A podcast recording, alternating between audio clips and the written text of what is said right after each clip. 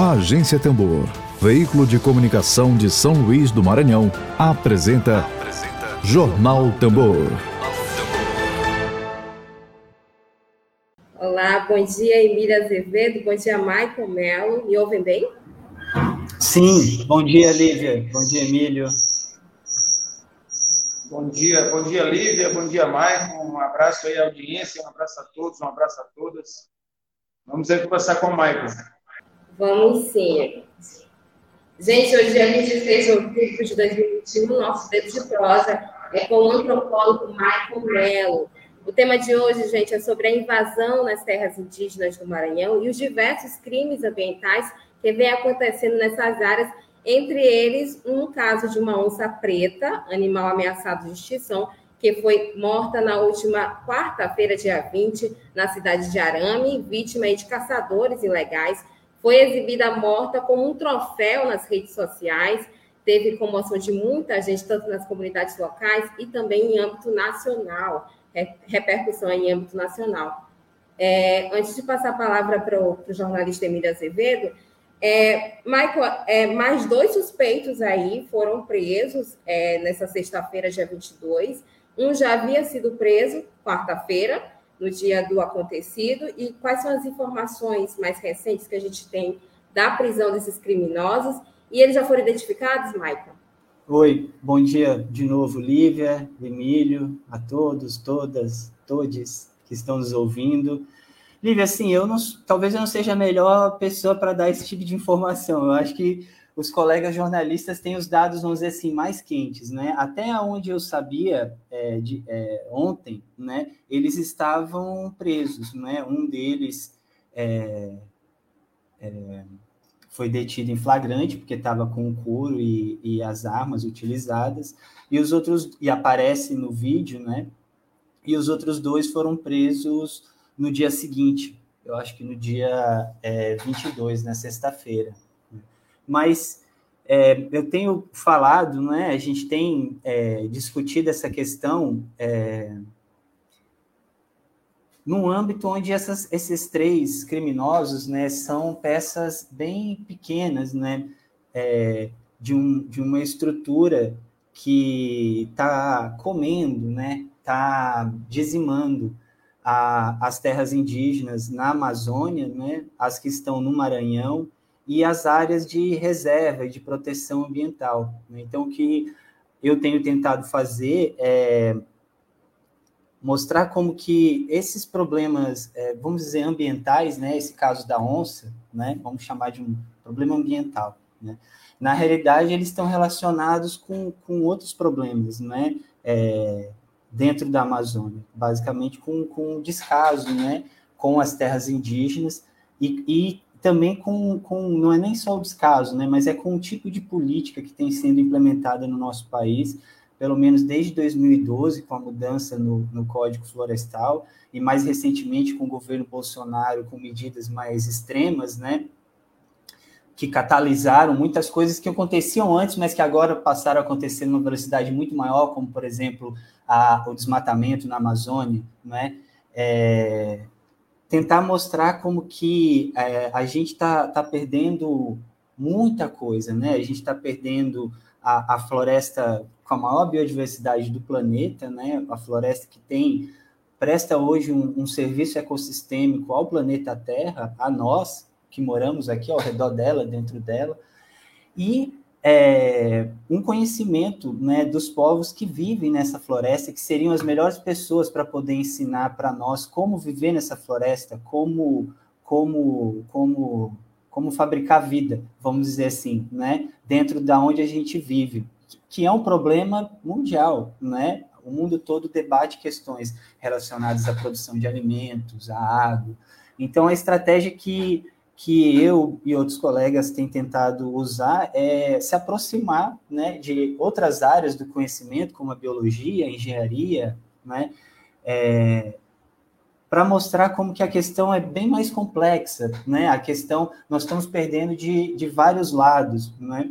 Eu disse é, em uma entrevista que, que, que eu participei que é essa, essa imagem da onça é uma imagem aterrorizante, né? Para qualquer pessoa que tem o mínimo de empatia com seres vivos, né? Que sejam animais ou não, é uma imagem aterrorizante, né? E o jeito que ela é exposta, né, pelo caçador, isso mostra como que a gente está fracassando, né? Como sociedade. A gente precisa mudar drasticamente, porque é, chocou e choca muita gente, né? Eu, eu, a é triste, mas a imagem de um grande felino morto choca muito mais as pessoas do que a morte de um indígena, ou de um quilombola, ou de um ribeirinho, ou de um agricultor, né? Que vive nessa mesma região e que também está morrendo, vítima de um conflito onde a onça foi essa vítima, né?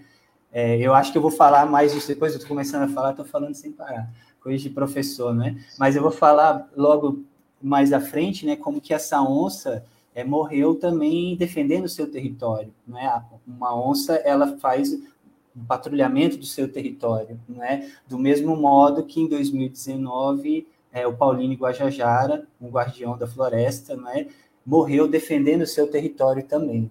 Então são são vítimas recentes aí é, dos crimes que vêm acontecendo dentro das terras indígenas e que continuam é, impunes, né? Esses três homens que mataram essa onça preta estão presos, mas como eu disse, é, é, quem conhece a região sabe que são peças pequenas de um sistema que ganha é, dinheiro há muito tempo dentro daquela região, né? É, Emília Azevedo. É, mais uma vez, bom dia, mais é, tu, começaste, tu começaste falando que os caçadores da onça eram, eram peças pequenas na estrutura. E a gente percebe isso com facilidade. Né? Assim também como certamente outras onças são mortas sem serem filmadas e vários outros animais são mortos sem serem filmados. Aquilo ali porque foi filmado e exibido pelos, pelos, pelos caçadores e pelos criminosos, no caso. Né? Já que a caça é ilegal. Eu queria te perguntar o seguinte: fala para a gente dessa estrutura. Quem é essa estrutura? Exemplo, aqui no Maranhão, para quem mora na cidade, é, aí vê, ouve falar madeireiro, invasor, índio ameaçado, indígena assassinado, é, o animal que é, que é caçado ilegalmente. Quem são as pessoas que fazem parte dessa estrutura? É possível se suspeitar que prefeitos fazem parte dessa estrutura? É possível suspeitar que deputados fazem parte dessa estrutura, vereadores fazem parte dessa estrutura, tem gente do judiciário ligada a essa estrutura. Quem é essa estrutura, Michael? Até onde tu pôde constatar com a tua experiência na região? É, assim, Emílio, eu acho que é, seria preciso um trabalho de investigação, né, mais profundo e contínuo sobre esse assunto para a gente conseguir nomear essas pessoas, porque eu acredito que não seria tão difícil nomear essas pessoas, né? Eu trabalho com o povo gavião que vive em Amarante do Maranhão desde 2014. E desde 2014 eu tenho uma lista, né, de nomes, de pessoas, de grupos que eles apontam como relacionados com é, o desmatamento nessa região. Inclusive pessoas que já foram presas por desmatamento na região. Inclusive pessoas que respondem por outros crimes, né, como homicídio. Então, não seria tão difícil é, levantar essa, essa rede, mas eu, o, o que eu acho que eu posso contribuir é de tentar explicar é, a partir do que eu sou, eu sou, vamos dizer assim, eu sou um pesquisador, né? Então, eu me baseio no que os dados científicos estão mostrando para a gente. E a gente, percebe, né, com pesquisas feitas por professores aqui mesmo, do Maranhão, né, é, como o professor Guilherme Xavier Rousseau, Daniele Camargo Celentano Augusto, que são da pós-graduação em agroecologia da UEMA, né? o professor Fabrício Brito Silva, que é do mestrado em meio ambiente da Universidade de Selma, que é onde eu dou aula também, o professor Selva Silva, Celso Silva Júnior, que é professor da UEMA e doutorando do INPE. Eu, eu fiz questão de anotar o nome deles, porque são pessoas, outros também, é claro, mas são pessoas aqui do nosso estado que estão fazendo pesquisa é, agora de ponta, né, vinculando as suas pesquisas nas revistas mais significativas do meio acadêmico e mostrando como que boa parte dos problemas é, podem ser localizados, né, pelo, pelo, por exemplo, a gente tem problemas recorrentes já em relação ao nível de desmatamento, né? Na nossa região aqui.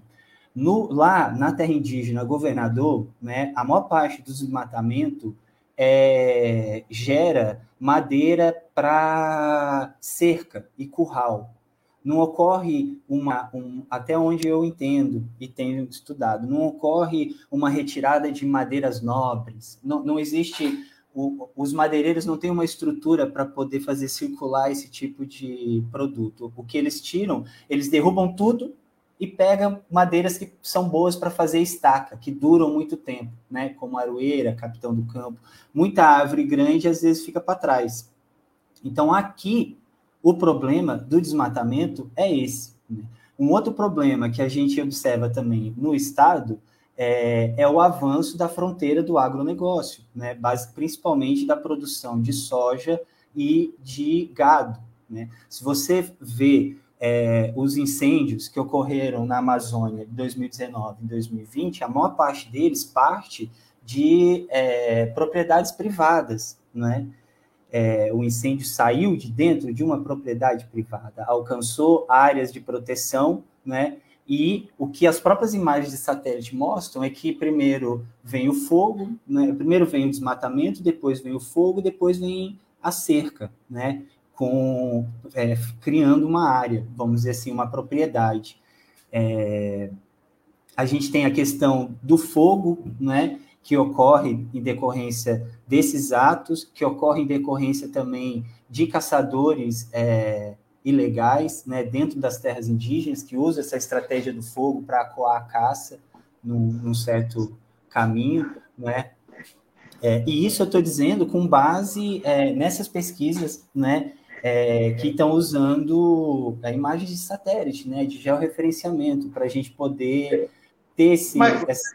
Desculpa te interromper. É, é exatamente para tu não perder o fio da meada aí. É, quais os tipos exatamente de violência vocês têm realmente constatado? Tu falaste em fogo, desmatamento, retirada de madeira, tem animais que sendo caçados. É, tem gente sendo morta, né? Tem pessoas sendo mortas, né? É, a minha, a minha, eu, a minha pesquisa, ela é, o meu trabalho é centrado com o povo gavião, né? Eu posso falar com mais propriedade sobre esse caso, mas é, é, tem algumas questões que estão públicas, né, no, na internet. Eu fiz uma rápida procura é, sobre crimes e povos indígenas e achei um monte de coisas sobre os indígenas aqui do Maranhão, né? É, lá na terra indígena governador, além do desmatamento, né, do avanço dessa fronteira, né, é, do agro ali ao redor, é, a gente já identificou e denunciou é, carvoarias dentro da própria terra indígena, né, uma mini carvoaria. Então, o pessoal derrubava madeira, fazia o carvão e saía de lá de dentro o carvão é, carregado, né? É, essa questão do desmatamento gera muitos conflitos também entre esses povos e os citadinos, né? Os Gavião, desde 2014, pelo menos, têm agido ativamente na tentativa de coibir a invasão do seu território através de um grupo de vigilantes do território, né? É, que são indígenas que fazem o monitoramento do seu próprio território. Quando alguém está desmatando, né, esse, essa pessoa e esse material é apreendido, essa pessoa é encaminhada para a polícia, e o material é apreendido e a denúncia é feita para o IBAMA, para a Polícia Federal e para a FUNAI. Só que a FUNAI, a Polícia Federal e o IBAMA tardam muito a recolher esse material e a resolver essa situação. Então, muitas vezes, o que acontece com os Gavião é terem feito uma apreensão dessa, comunicado às autoridades e passar meses até que alguém tome uma providência. E durante todo esse tempo fica um clima de guerra, vamos dizer assim, entre os gavião e os madeireiros que acabaram de perder é, os, as suas coisas, os seus equipamentos que, que geram o dinheiro, né, que fazem a, a, a rede que eles fazem parte é, funcionar. Desde 2014 até hoje, tem quatro pessoas que foram é, três pessoas que foram mortas, né, e que tem a morte associada à ação de, de madeireiros, né, dentre elas uma liderança, um cacique de uma aldeia, Joel, que foi encontrado morto do lado da sua moto na MA 122, que cruza a terra indígena governador. Né? Essa, essa MA, por exemplo, vamos falar das rodovias também. A MA 122 é uma MA que cruza a terra indígena governador sem nunca ter sido feito qualquer tipo de estudo ou compensação ao povo gavião pelo fato de uma MA atravessar o seu território. A MA 122 liga Amarante a Grajaú, a Arame, a, a, uma outra região, é, cortando muito o caminho do que seria a volta. Né? Então, é uma região onde, por exemplo, pela madrugada, esses caminhões de madeira é, atravessam, é uma região onde é, o transporte ilegal de pessoas é feita, é uma região onde é, o, o, transporte de drogas também é feita né, por pessoas que usam essa região para diminuir o tráfego, né? e é uma região que serve de, de veia principal por onde é, os, os madeireiros entram né, dentro da terra para tirar esse, essa madeira. Né? Então, a gente tem é, as ameaças né, que ocorrem deliberadamente, que sempre ocorreram. Né? Os Gavião, em 2014, quando fizeram uma grande operação, tiveram a, a distribuição de energia interrompida. Né? O, pe o pessoal envolvido com os madeireiros derrubou um poste que levava a energia até a cidade, até a aldeia, e era essa energia que move a bomba que, do poço que leva a água para a casa das pessoas. Então, as pessoas passaram mais de um mês é, usando brejo, né? Porque era a única água que tinha para eles poderem beber, banhar e, enfim, né?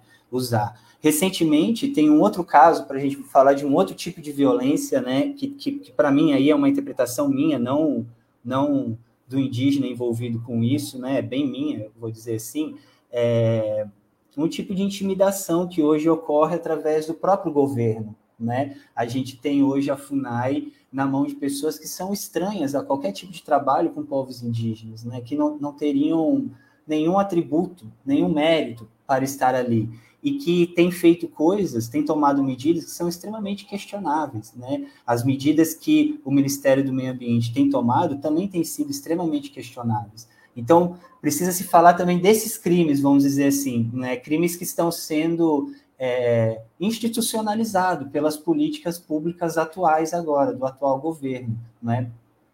Mas é, esse, esse cacique, que tem um cargo na FUNAI, participou de uma live onde ele fez uma denúncia do desmatamento na sua terra, né? E de que nada é feito, né? E ele recebeu é, da coordenação da FUNAI, ele é, ele é coordenador técnico da FUNAI, ele recebeu da coordenação da FUNAI um termo de ajuste de conduta, né, dizendo que ele foi desleal com a instituição por ter feito essa crítica de que há o desmatamento e nenhuma medida clara é tomada. Então, eu acho que esse é um, é um outro tipo de violência né, que está ocorrendo, um outro tipo de crime que está ocorrendo. Outros indígenas que ocupam cargos públicos na FUNAI estão sendo exonerados também no Brasil. Né? Uma política de 20 anos, de, uma política de 20 anos de construção, de inserção do indígena dentro da política pública está sendo também desmantelada sem a gente ver pelo atual governo. Né? Então, é, são todos esses crimes e não dá para a gente esquecer do, das pessoas que estão sendo mortas. Né? Em 2019, Paulinho Guajajara, não é? Paulinho Guajajara é um, um indígena Guajajara, da, uma liderança da terra indígena da Aribóia, que fazia parte desse grupo de vigilantes do território, que é que na realidade é, é, é uma estratégia de gestão ter, presente nas políticas de gestão territorial em outras terras indígenas também da Amazônia. Não é só os Guajajara ou os Gavião que fazem isso, outros povos também fazem isso, né? Foi morto numa emboscada por madeireiros, né? É, esse vídeo da onça, o, o, o, a, o caçador ele faz uma chacota, ele faz uma brincadeira ali, que quem entende, quem conhece a região entende. Ele fala assim, ó, se eu matei um bicho desse tamanho, né, imagina o que eu faço com o guardião. Esse guardião a que ele está se referindo é o guardião da floresta. Né? Então é alguém que, veja, ele não é só um caçador, não é só um caçador que está caçando para comer, viu uma onça e, ah, vou matar essa onça porque vão achar bonito não é só isso. É uma pessoa que está dentro de um outro sistema, que está dentro de uma outra engrenagem, que sabe muito bem que tem pessoas que estão tentando zelar pelo aquele território, como aquela onça estava, né? E ele está disposto a bater de frente com essas pessoas, né? Então, eu acho que são vários os crimes, né? Que, que, que, que, ocorrem, algum deles já em processo de judicialização, né, e outros não. Sim, Michael, a gente, eu vou passar agora para o chat, tem algumas perguntas aqui. A Maria Laís, queria agradecer a presença da Leuriane Lima, é, parece que Emílio desliga o microfone. Isso. A Neuriane é minha aluna. Olha aí que coisa boa. Olha aí, está aqui presente. Minha aluna. Obrigada, engenheira. Engenheira ambiental. Olha aí. A Maria Laís Cunha Pereira está fazendo uma pergunta aqui. Se não houver punição efetiva, é possível impedir essa caça predatória? É, como eu falei, eu acho que já existe uma punição, né? mas existe um outro contexto de impunidades que ocorrem dentro daquele espaço que precisavam ser coibidas. Elas vão desde a questão ambiental, né, a questão relativa aos direitos indígenas e aos direitos humanos também. Então, é, é, é claro que é preciso ter punição, é claro que essa pessoa precisa ficar presa, né? O, o motivo da gente ter buscado é, vários veículos de comunicação, tanto no Brasil como fora do Brasil, para vincular essa mensagem, também é esse, né, que se reforça a necessidade de, de, de ser feito todo esse processo judicial, que essa pessoa seja é, julgada, né, pelo que ela cometeu, é, e isso está envolvido, como, como eu tenho dito, né, a um contexto mais amplo que precisava todo ele ser é, amparado. Eu acho que se minimamente as terras indígenas e as áreas de reserva, as, as APAs, fossem áreas efetivamente controladas, né, a gente teria uma diminuição enorme dos problemas que a gente vem tendo hoje em dia. Né? Tanto no que diz respeito à questão indígena, quanto no que diz respeito à questão ambiental. vou só falar mais uma coisinha que eu acho importante. As terras indígenas e as áreas de preservação, as áreas de conservação, são hoje já comprovadas as melhores estratégias para se conter o desmatamento de uma determinada região. São áreas que tanto contêm o desmatamento, quanto recuperam áreas degradadas dentro dela. E esse é um efeito que ocorre tanto dentro da área quanto ao seu redor. É isso que as pesquisas na Amazônia têm mostrado. Né? Então, é, tem um impacto ambiental gigantesco ocorrendo no nosso estado, né, na parte amazônica do nosso estado, na Amazônia, é, e a gente ainda, ainda não, não viu como que proteger essas áreas né, resolveria muito desses problemas. Já que essas áreas são as maiores áreas verdes do país. Né? Não, não, não existem outras áreas públicas, verdes, florestas, que não essas. Acabou tudo. Né? Ou a gente cuida mais... dela, ou. Tem mais outra pergunta, Maico, da Maria Laís aqui. É possível a fiscalização em terras indígenas com o desmonte funcional, funcional aí do IBAMA? Madeireiro e garimpeiro são os invasores mais comuns. Os grileiros são, para o agronegócio, eles estão também invadindo? São, são duas perguntas aí feita pela Maria Laís, uhum. e aí eu puxo para uma outra situação, além dos crimes contra a fauna, né? Tem os crimes contra a flora, que você citou, os, os desmatamentos ambientais, fruto aí de uma atividade ilícita, serrarias ilegais, o agronegócio. Queria que você, o quanto isso pode impactar aí na sobrevivência desses povos originários na região de Araribóia, é, a, a, ela está falando de madeireiro, garimpeiro. Né? A gente tem alguns pontos aqui do Maranhão, né? A questão do garimpo ainda não é um grande problema. O nosso maior problema é o desmatamento. Desmatamento e o fogo. É isso que tem impactado mais essas terras e é isso que os próprios indígenas, pelo menos do povo gavião, dizem, né? É, eles ainda não estão reclamando do clima, eu não estou dizendo que isso não impacta, né? Eles estão reclamando disso. Tem gente entrando aqui, desmatando e botando fogo. E isso está causando um enorme problema para a gente. Por quê? Porque são povos que vivem ainda basicamente do uso dos recursos naturais dessas regiões, né? Um uso que, segundo pesquisas já indicam, é responsável justamente pela biodiversidade dessa região. A gente tem um livro organizado pela SBPC é, pela professora Manuela Carneiro da Cunha, feito por antropólogos, é, botânicos, arqueólogos, que mostra como que a gente tem indícios arqueológicos que nos provam que é a presença humana na Amazônia a principal responsável pela biodiversidade da Amazônia, né? Algo que chegou a, a alcançar outras áreas que não só a Amazônia, como a Mata Atlântica. Então, são grupos que usam de um modo muito sábio aquela área. Né? E quando você tem é, desmatamento e fogo acontecendo, você muda toda a dinâmica de uso daquele território. Então, por exemplo, você muda as expedições de caça, porque a caça foge do fogo. E aí a caça costuma ir para um lugar onde ninguém mais sabe para onde foi a caça. Né? Imagina, um caçador tem um trabalho enorme para localizar uma caça. Quando ele localiza uma região, ele sabe que aquela é uma região que naquele momento vai ter muito aquela caça. Quando aquilo pega fogo, ninguém sabe para onde aquele grupo de animais que estava naquela área foi, né? O fogo e o desmatamento, segundo os Gavião, né, a gente ainda não fez nenhum estudo mais profundo assim é, sobre isso, é responsável também por ter secado nascentes dentro da terra indígena. Existiam cinco nascentes. Isso tudo eu estou falando ali dos gavião, mas ocorre também na terra indígena Araribória, ocorre também na terra indígena Cricati, ocorre também é, lá na terra indígena Escalvado, onde vive os Canela, o, o, o, os Apanecrá, é, os Crepum, os Crenhê, é, os Auaguajá, todos os povos que vivem aqui no Maranhão, a gente pode dizer que passa por essa situação relacionada ao desmatamento e o fogo, né? E o impacto que isso causa na vida desses grupos.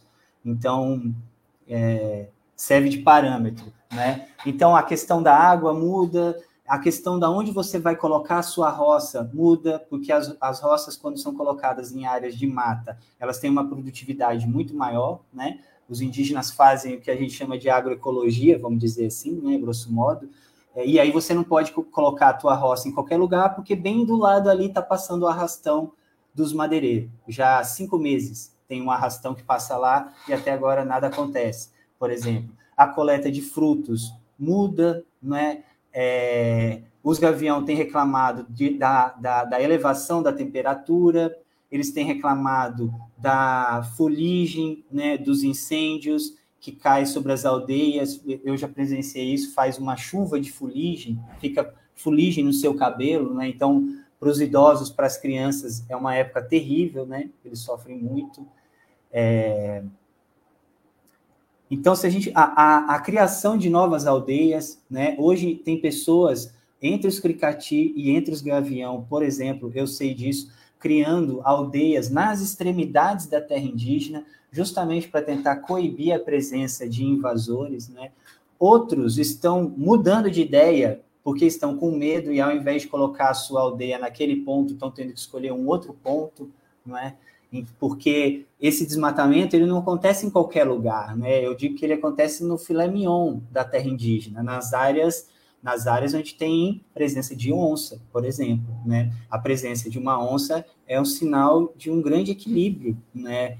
é, daquele ecossistema, né? É, que é por isso que aquele grande animal, aquele grande predador está lá, né? Se aquilo não, se não houvessem as mínimas condições ambientais, um animal desse porte não estaria naquele local. Quando a gente vê as onças aí pelo meio da cidade, é porque está tudo errado mesmo, né? Uma onça nunca procuraria esse tipo de local, ela procura os locais de floresta mais viva, né? de mata fechada, fria com muitos animais. E é nessas regiões que o desmatamento acontece. Tem outra, tem outra comentário, comentário da Maria Laís, obrigada Maria. É, todos esses órgãos não têm compromisso com indígenas e quilombolas, e no serviço público federal parece brincadeira a nomeação de gestores oponentes aos objetivos dos órgãos que dirigem. É preciso aí que haja mais fiscalização né, por parte do governo, é, a presença da SEMA, né, Secretaria de Estado do Meio Ambiente. É, Emílio.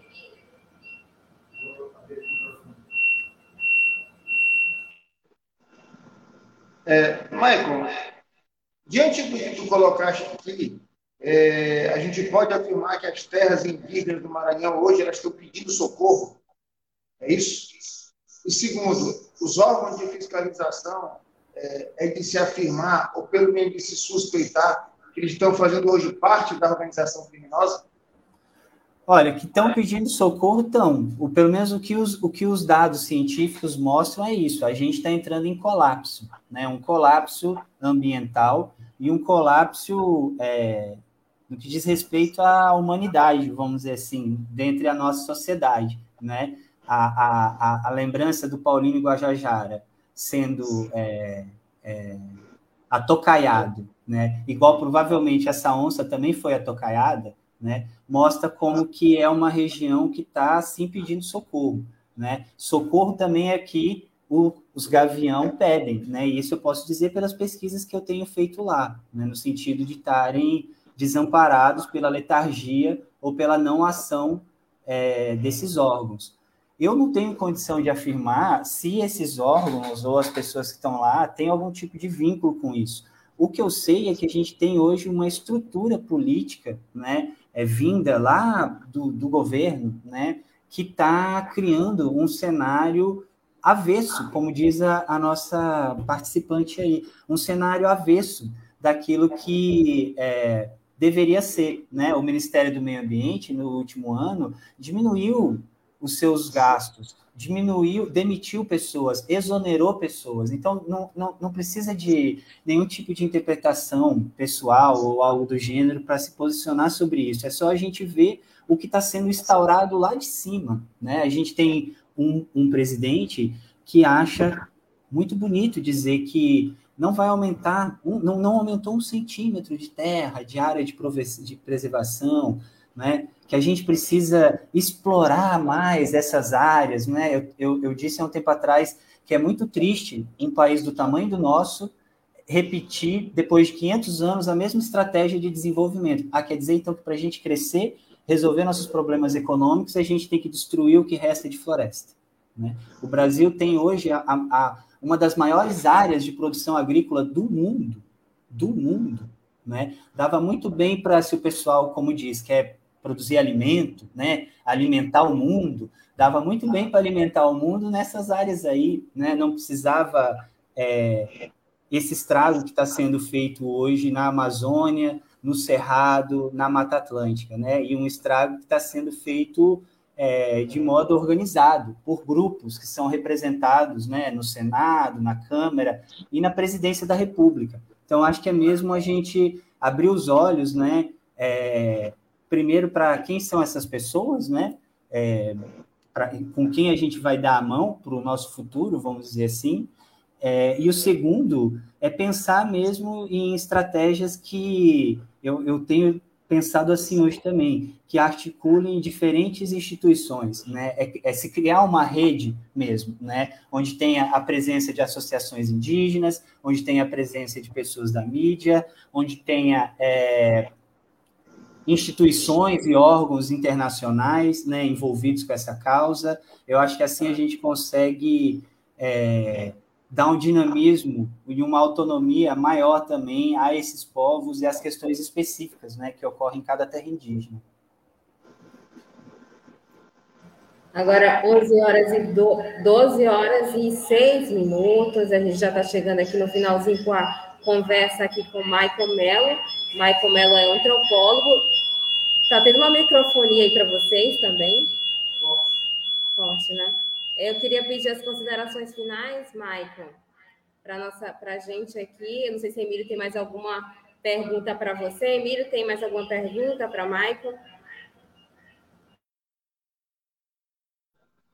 Não, acho que ele pode, a partir dessa experiência que ele vive aí na região dos Gaviões, partir para suas considerações finais. Vamos escrever a respeito dessa entrevista, o assunto é muito sério e quantas vezes vocês acharem necessário vir aqui a Tambu, as portas estão abertas.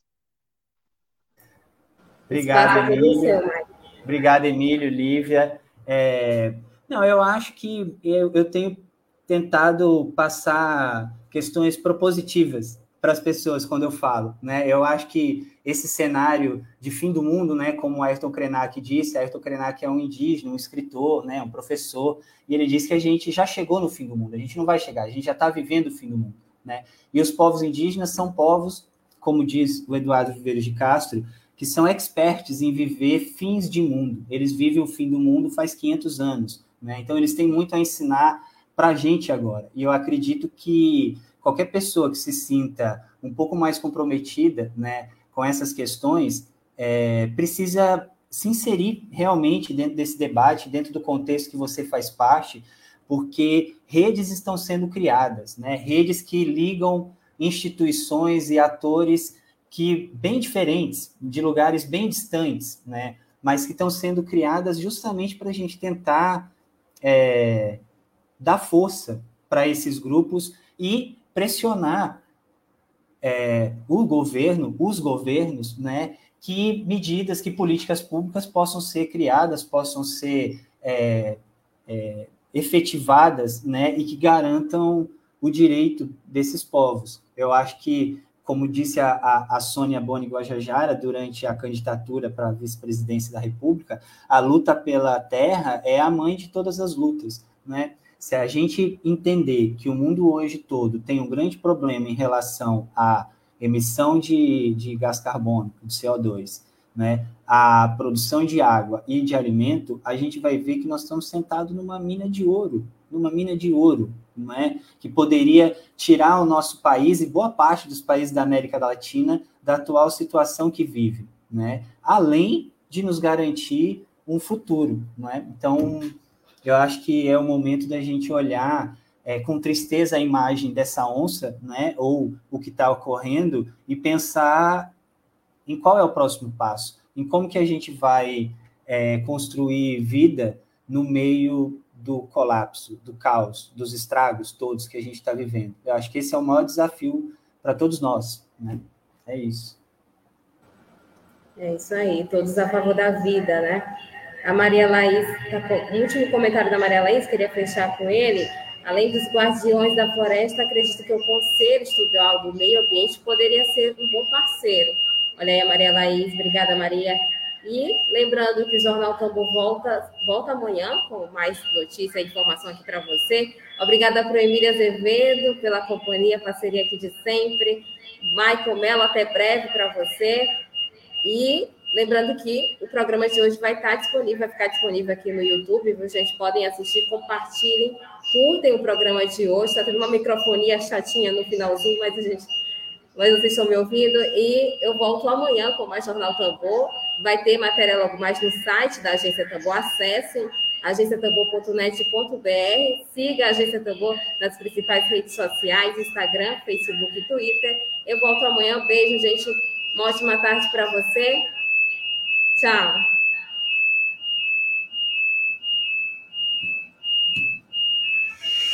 Você ouviu Jornal Tambor. Você ouviu Jornal Tambor. Jornalismo feito no Maranhão a serviço da democracia, do interesse público, da justiça social e dos direitos humanos. Siga nossas redes sociais e acesse www.agenciatambor.net.br. Grande abraço e até breve.